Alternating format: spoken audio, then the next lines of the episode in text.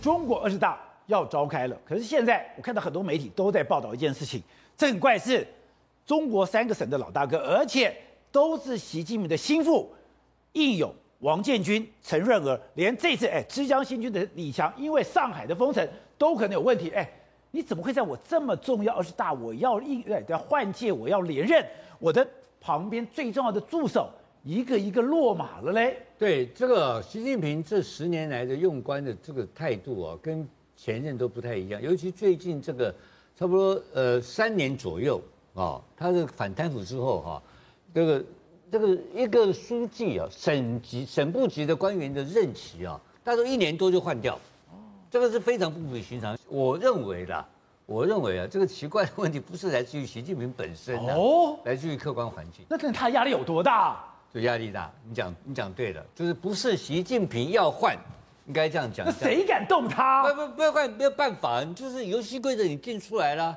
对不对？你就是要清零了，你现在定这个规则，你搞到这个地方出事情的时候，你就倒霉啊。那怎么办呢？我我怎么保你呢？所以你说接下来他的李强都保不住了。李强现在这个上海这个是更离谱，这个是这个现在刚好乌克兰打仗，你知道吧？否则这是世界头条哎。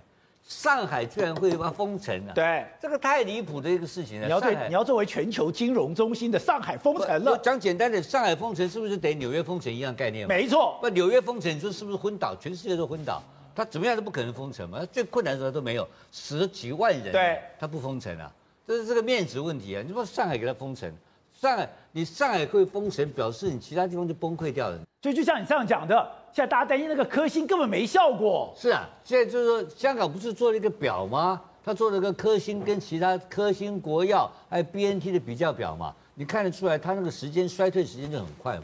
所以在这个就是他的根本问题啊。然后还有第二个问题啊，就是检查嘛。那第三个还有一个问题，哎，治疗药品啊，所以为了中国人的面子，我认为是面子问题啊，就是他不要用外国人药。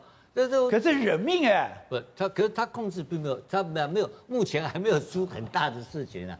目前中国他就是用这种方式，他唯一的工具就是 PCR 检查封城，就这这两招，没别的招。然后治疗也不行，你看就就搞成这样。所以这个问题下去了，我不知道是不是有政治因素在里面。因为用清零这个目标来看的话，可以达到某些政治因素嘛，因为它限制了人民的活动，你知道吗？限制人民的活动，对一个集权政府来讲的话，是非常有效的管制的一个手段，你知道吗？控制人民行动。哎，就是他，因为今年不能弄乱，你二十大不能弄乱，让我顺利能够接班。或许他有这个政治的一个目标。所以你到底是要清零还是要维稳？对，我在两个同时发生，他这个是绝对的维，这个维稳比任何维稳都有效。对，因为他清零一下去的话，是整个都封锁嘛。是，他封锁的百分之百的控制嘛。所以这个二十大，我认为在年底之前，这个态度不会改变。麻烦是什么，你知道吗？因为你这样子干的干法，你的浙江新军跟你的你的自己的嫡系部队，对，就会被挑战嘛。因为你用这个方法，大家都搞你，你这样，你搞我这样，我也这样搞你啊。所以一一下马，我认为后面倒了霉的哈，还有一些省委书记啊，本来要入常的，或是要进到政治局的，可能都会中箭下马。